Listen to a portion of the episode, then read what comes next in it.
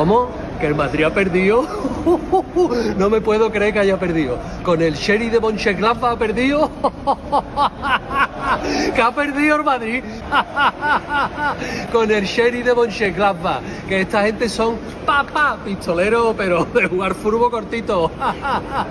Mucho ánimo, señores. Todo relacionado en No es nada ten un 20% de fantasía. Non aceptamos queixas.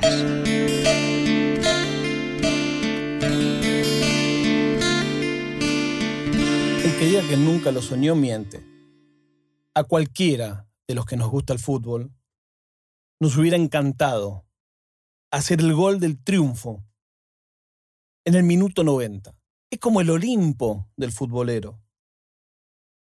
No hay nada más que eso. Bueno, quizás sí. Quizás si sos un chabón que nació en Luxemburgo, que no se caracteriza por tener una historia futbolística destacada, cuando empezaste a jugar, empezaste a jugar en un club local, pasaste a otro club con la esperanza de mejorar un poco. Ese otro club también es de Luxemburgo. Una vez estuve en Luxemburgo, cuando fui a cubrir el Mundial de Alemania 2006, tenía un autazo, y un día me escapé a Luxemburgo, con la excusa de grabar. Todo lo que yo quería era sumar un país más en mi colección de países visitados y caí el día en que se celebra el cumpleaños de la princesa. Claro, es el día más importante. Todo el pueblo, toda la gente que vive en Luxemburgo va ahí, pero no solo eso, se duplica la población de Luxemburgo ese día. Va gente de todos los alrededores a ese festejo, que es como un festejo de cumpleaños con una particularidad. Se festeja el cumpleaños de alguien que está muerto. Y todo el mundo lo felicita al príncipe como si fuera su cumpleaños, porque esa es la fiesta nacional, pero no es su cumpleaños. Hasta se llama el Día del Príncipe. Es un lugar raro. Y ahí jugaba este pibe.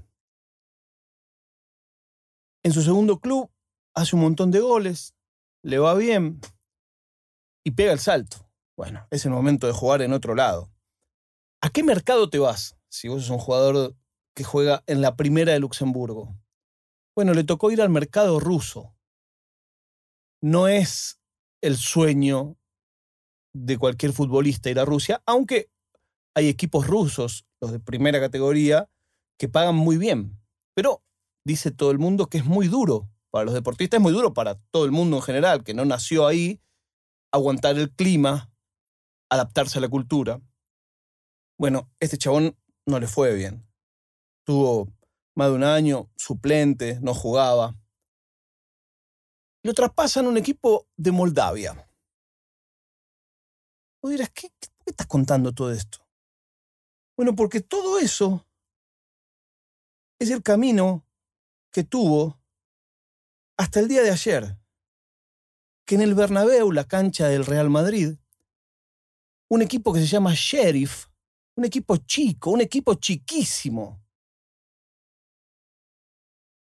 que es la cenicienta de la Champions League, le ganó de visitante con un gol en el minuto 89 que hizo este flaco. Para más datos, cuando veo la foto, veo que el pibe tiene tatuado en su gemelo un dibujo de sí mismo soñando con la Champions. Y ahí me explotó la cabeza. Porque digo, ¿cuáles son las posibilidades matemáticas de que alguien de Luxemburgo, es la primera vez que alguien nació en Luxemburgo hace un gol en la Champions, pasó ayer por primera vez en la historia del fútbol. Ese tatuaje no se lo hizo ayer. Pero digo, ¿cuál es la chance de que alguien que juega en el Sheriff hoy sea tapa de todos los diarios del mundo? Y compartís tapa con Messi. El mismo día que Messi hace su primer gol en el Paris Saint Germain, vos vivís cinco minutos que vas a repetir de acá hasta que te mueras. Quizás me equivoco, ojalá. Y este tipo es el nuevo Cristiano Ronaldo. No creo. lo más probable, y volvemos a hablar de matemáticas, es que el punto más alto de su carrera haya pasado ayer. Hacerle un gol del triunfo al Real Madrid en su cancha en el último minuto, un golazo, un bombazo de afuera del área, con todas las televisiones del mundo mostrando tu partido. Es muy difícil de superar eso. Y pienso que eso, que era el sueño, que era algo muy deseado, en algún punto también es una condena.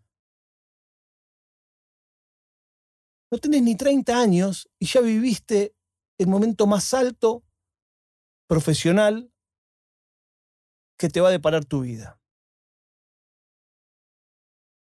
Y como es el fútbol, lo vi en carne propia. Los hinchas nos acordamos de hechos intrascendentes. El día que tal le hizo un gol a Morón y no sé qué. Imagínate a este tipo, los hinchas del sheriff, le van a recordar de por vida. Sos el que hizo que ganemos ese partido histórico, que le ganamos al Real Madrid en su cancha. Y quedás preso para toda la vida de ese momento. Es un momento de gloria, claro. Peor es quedar preso de un momento de trágico, de un accidente, de un hecho delictivo. Claro, eso es mucho peor. Pero me da curiosidad eso. Hoy, Sebastián Zil debe ser el tipo más feliz del planeta. Pero me asusta pensar que nunca ese pibe va a ser más feliz que ayer en ese minuto. Le queda un montón de vida por delante. Hay un dicho viejo que es cuidado con lo que deseas porque se puede cumplir. Yo creo que te cambio quedar atrapado en esa gloria puntual y anciana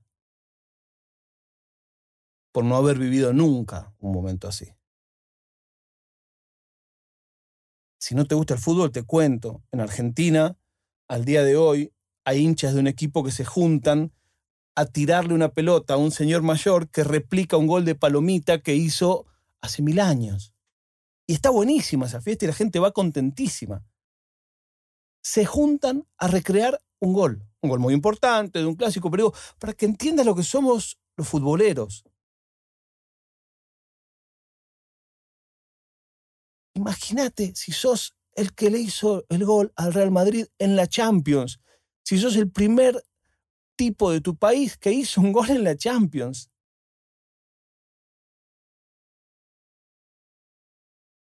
Me da un poco de pena lo de Sebastián Til. Quizás sea lo único que le puedo dar desde mi mediocre espacio en el mundo. Ayer No es nada tuvo por primera vez tres voces y salió para el culo. Realmente el sonido fue muy malo. Les pido disculpas a San Bayón y a Rafa Ponce a todos los oyentes.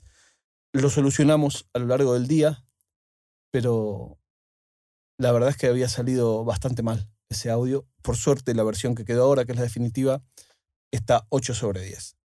me interesa que me cuenten ustedes en el capuchino qué pasa frente a esta gloria efímera. ¿Cómo vivís el resto de tus días sabiendo que no vas a tener nunca más un día mejor el que tuviste hoy. ¿No es? Nada.